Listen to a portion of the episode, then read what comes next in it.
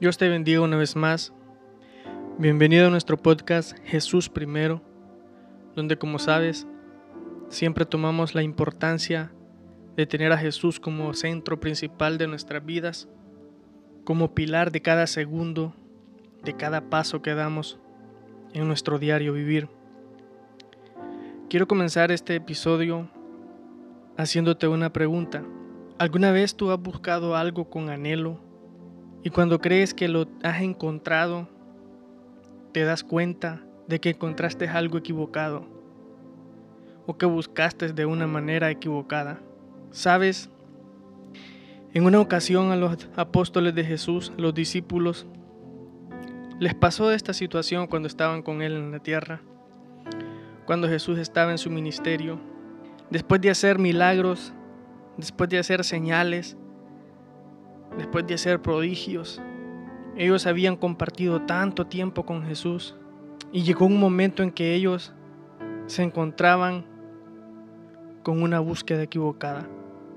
Y ese es el tema de este episodio. Una búsqueda equivocada. Y es ese momento donde nos damos cuenta de que perdimos mucho tiempo, valiosos momentos de nuestra vida valiosos recuerdos que dejamos en el camino de una búsqueda que se tornó en una equivocación. Pero es bien hermoso saber que Jesús mismo, cuando nos encontramos en esa situación, Él mismo nos da una salida. ¿Sabes por qué? Porque la Biblia dice que Él al hijo que ama le corrige.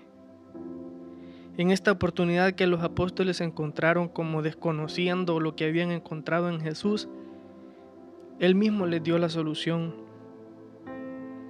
Y quiero llevarte al Evangelio de Juan capítulo 6, verso 25 al 27.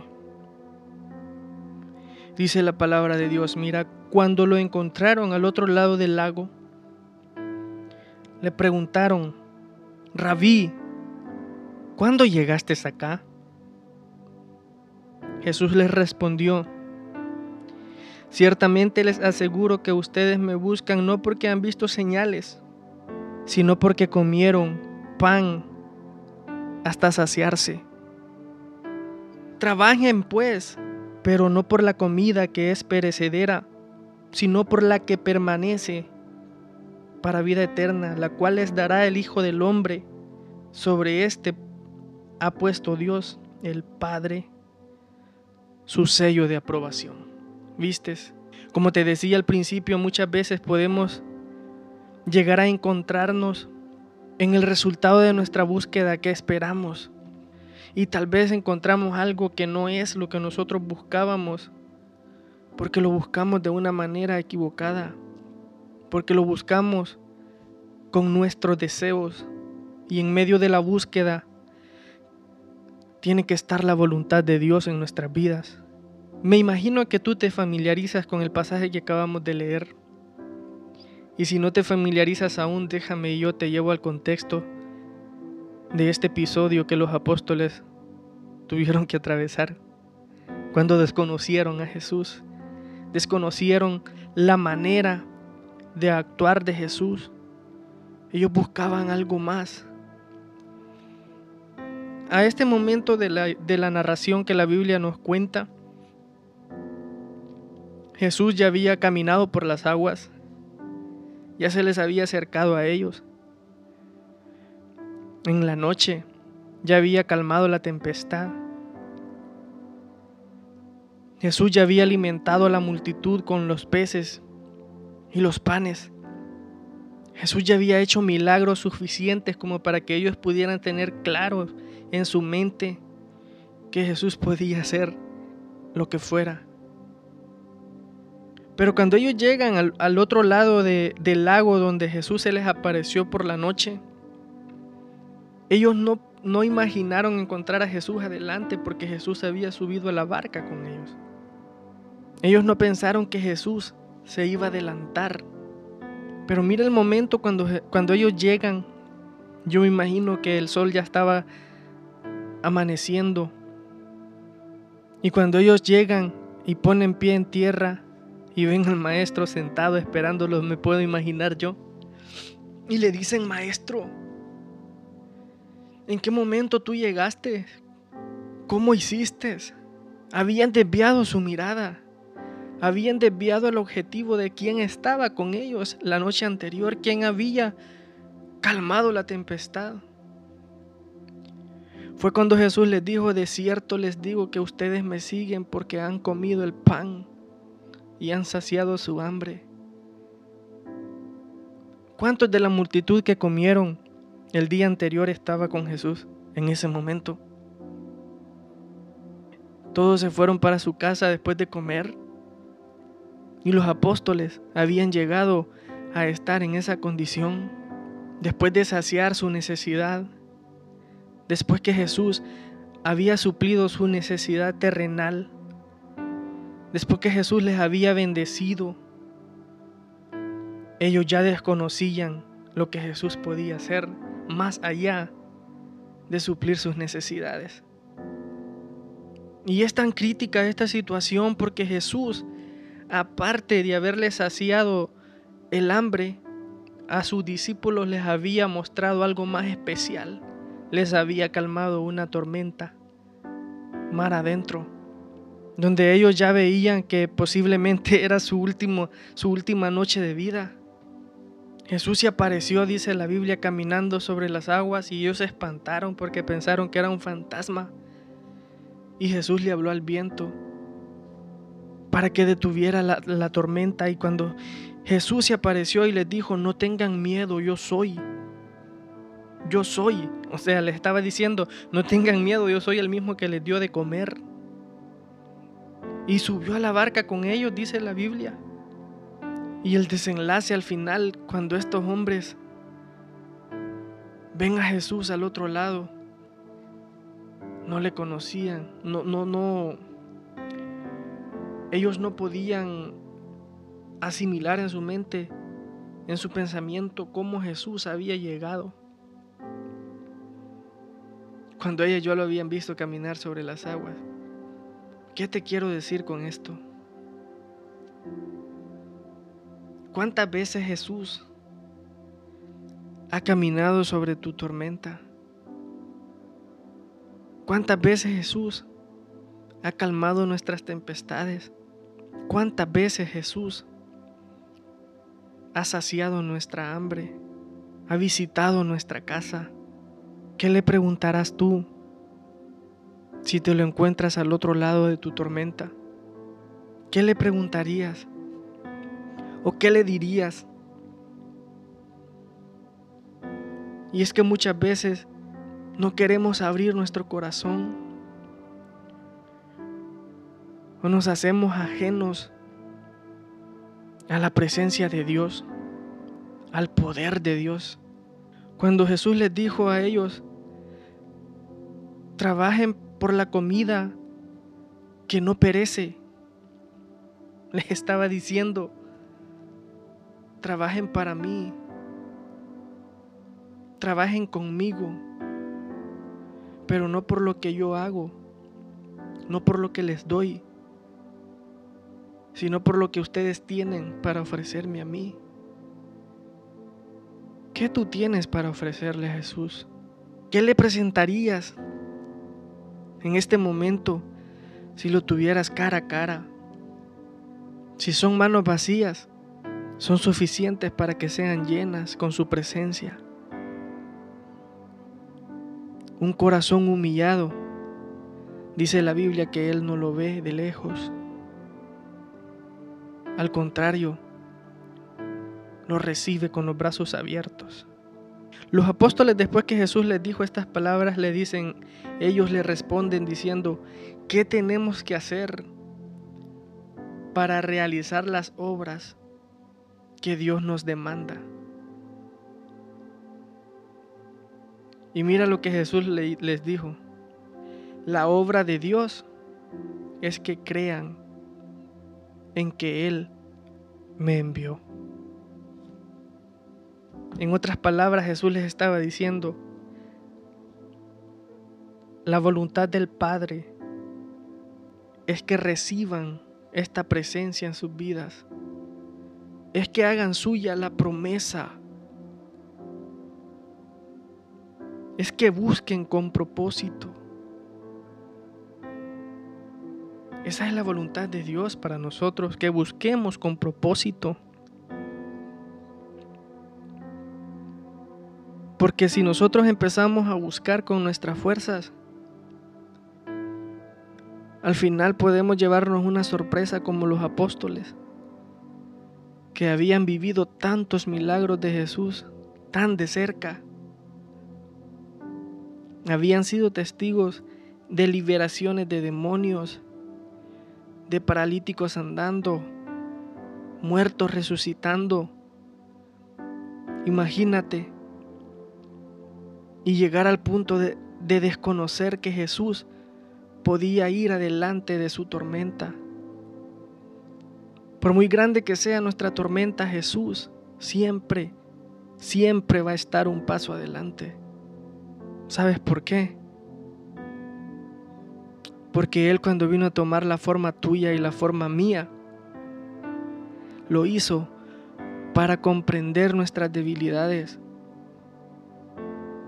lo hizo para saber los pasos que podemos fallar y cómo podemos recuperarnos. Y esa es la clave, cómo recuperarnos. Creer que Jesús fue enviado por Dios y trabajar por el pan de vida, llenar nuestra alma, nutrir nuestro espíritu. Y tú me dirás, ¿y cómo yo puedo? ¿Cómo yo puedo buscar comida para mi alma? Y es que la Biblia es tan preciosa. Porque la Biblia es el manual para nosotros. ¿Cómo puedes alimentar tu alma? El apóstol Pedro escribe, desead como niños recién nacidos la leche no adulterada es la palabra de Dios. La escritura por sí misma dice que es viva y eficaz. Restaura, edifica, renueva. Lee la palabra. Esa es la comida que no perece. Ese es el pan de vida. Es la comida que nos da vida eterna cuando Jesús les dijo a los apóstoles, trabajen pero no por la comida que se va a dañar, sino por la comida que permanece para vida eterna, la cual les dará el Hijo del Hombre sobre este. Ha puesto Dios el Padre su sello de aprobación. Imagínate cuando tú y yo estamos escudriñando la palabra de Dios. Estamos leyendo y estamos recibiendo el sello de aprobación de Dios. Ese sello que puso sobre Jesús, lo estamos haciendo nuestro cuando nos empapamos de su palabra. Cuando nos sumergimos en su palabra. En el momento que tú y yo estamos navegando en el mar de la palabra, estamos llenándonos, estamos revistiéndonos estamos arropándonos con ese sello de aprobación. Pero va más allá de leer. Yo te dije, nos sumergimos. ¿Y qué, y qué, y qué hacemos? Cuando nos sumergimos, empezamos a poner por obra, empezamos a vivir esta palabra y empezamos a poner a Jesús como primer punto de partida en cada una de nuestras vidas. Y nuestras búsquedas ya no son búsquedas sin sentido, ya no son búsquedas equivocadas, porque tenemos la guianza de Jesús, la guianza del Espíritu Santo, la guianza del Padre. Es momento que tú y yo reflexionemos, que hagamos una parada en el camino que llevamos, en la prisa del día con día, que tomemos un tiempo de descanso de la rutina y nos pongamos a pensar de qué manera estoy buscando a Dios. cuáles son los motivos de mi búsqueda a Dios. ¿Qué necesidades busco suplir en Dios? ¿Qué emociones le estoy entregando a Dios? Y podría seguir haciéndote una lista interminable, pero es momento que nos preguntemos, ¿ciertamente estoy buscando a Dios más allá de las señales que Él ha hecho en mi vida? ¿O lo estoy buscando simplemente porque me da el pan? Simplemente porque tengo un trabajo estable. Esas son promesas que Él da a cada uno de nosotros cuando dice, mirad a las aves del cielo que no riegan, ni siembran, ni recogen, y siempre comen. Cuanto más ustedes que son mis hijos. Esas son promesas que ya tenemos al momento de que tú y yo le dimos nuestro corazón. Pero la búsqueda que tú y yo hacemos debe ser más allá de esas bendiciones que Él da. Porque las bendiciones pueden llegar en gran manera, pueden llegar en grandes dimensiones, pero así de la manera como llegan también se pueden ir, dice la palabra de Dios. No nos equivoquemos, no podemos caer en equivocaciones, en decir que solamente porque estoy bendecido ahora voy a estar bendecido mañana y voy a estar bendecido por mucho tiempo. Déjame decirte que esas bendiciones van de la mano con la búsqueda que tú y yo tenemos de Dios. Esas bendiciones son la mano derecha de la búsqueda que tú y yo tenemos con Dios. Las bendiciones y la búsqueda son compañeras, son hermanas. Como tú y yo estamos buscando a Dios. Podemos decirle si hasta ahora Hemos estado buscándole de maneras equivocadas. Mira los apóstoles. No estamos nosotros ajenos a caer en este error. Los apóstoles pensaban que estaban bien. Pero cuando Jesús los confrontó de esta manera, ellos llegaron incluso a preguntarle, ¿y cómo podemos nosotros hacer las obras que Dios nos demanda? Y habían andado con Jesús tanto tiempo, compartiendo es momento que tú y yo cambiemos la manera que estamos buscando a Dios. Podemos decirle a, partir de ahora, Padre, ayúdame a buscarte de una manera que sea conforme a tu voluntad. Ayúdame a buscarte de una manera que te agrade. De una manera que sea perfume a tu trono perfume agradable, dice la palabra de Dios, que debe ser nuestra vida, nuestra manera de vivir ante su presencia. Cuando le buscamos de la manera correcta. ¿Qué te parece si le decimos a partir de ahora, Señor, ayúdame a buscarte? Ayúdame, Señor, a no desviar mi búsqueda de tu voluntad, para que cuando tú veas la manera que te estoy buscando, sea una manera que te agrade. Ayúdame a no buscarte por el pan que tú me das. Ayúdame a no buscarte simplemente sujeto por el trabajo que tú me has dado. Incluso ayúdame a no buscarte simplemente dependiendo por la familia hermosa que tú me has regalado. Porque tu relación va más allá. Ayúdame a buscarte de maneras sobrenaturales.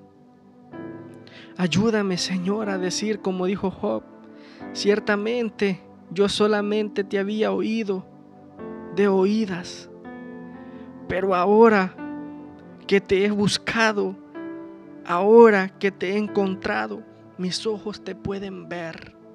Ahora sí realmente te conozco. Ayúdanos, Señor.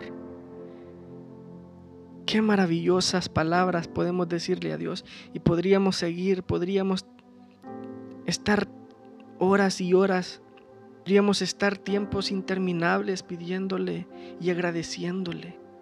Maravillosa es la presencia de Dios cuando tú y yo le buscamos de la manera correcta. Es necesario que tú y yo encontremos en Jesús la búsqueda perfecta para dejar de vivir en una búsqueda equivocada y no caer en el error que los apóstoles habían caído en este momento, que después de ver todas las maravillas de Jesús, estaban desconociendo cómo Él había podido atravesar su tormenta. Recuerda, amado, por muy fuerte que sea la tormenta que tú estás atravesando, Jesús siempre estará un paso adelante. Jesús siempre estará manejando esa tormenta Pon en las manos de Jesús tus tormentas, pon en las manos de Jesús tus preocupaciones y encárgate a partir de ahora de buscarle de maneras sobrenatural, de maneras sorprendentes. Sorprende a Jesús de la manera que le buscas. Que Él diga, este hijo mío sí me busca de corazón. Este hijo mío sí me busca más allá de los bienes, más allá de las bendiciones. Busquémosle de corazón. Busquémosle más allá de lo que nuestros ojos pueden ver. Porque más allá de lo que nuestros ojos pueden ver, está la gloria de Dios en nuestras vidas. Que el Señor te bendiga y que el Señor te guarde que el Señor prospere tu familia, que el Señor prospere tu salud, hoy y siempre. Será la próxima ocasión que nos encontremos acá en nuestro podcast Jesús primero.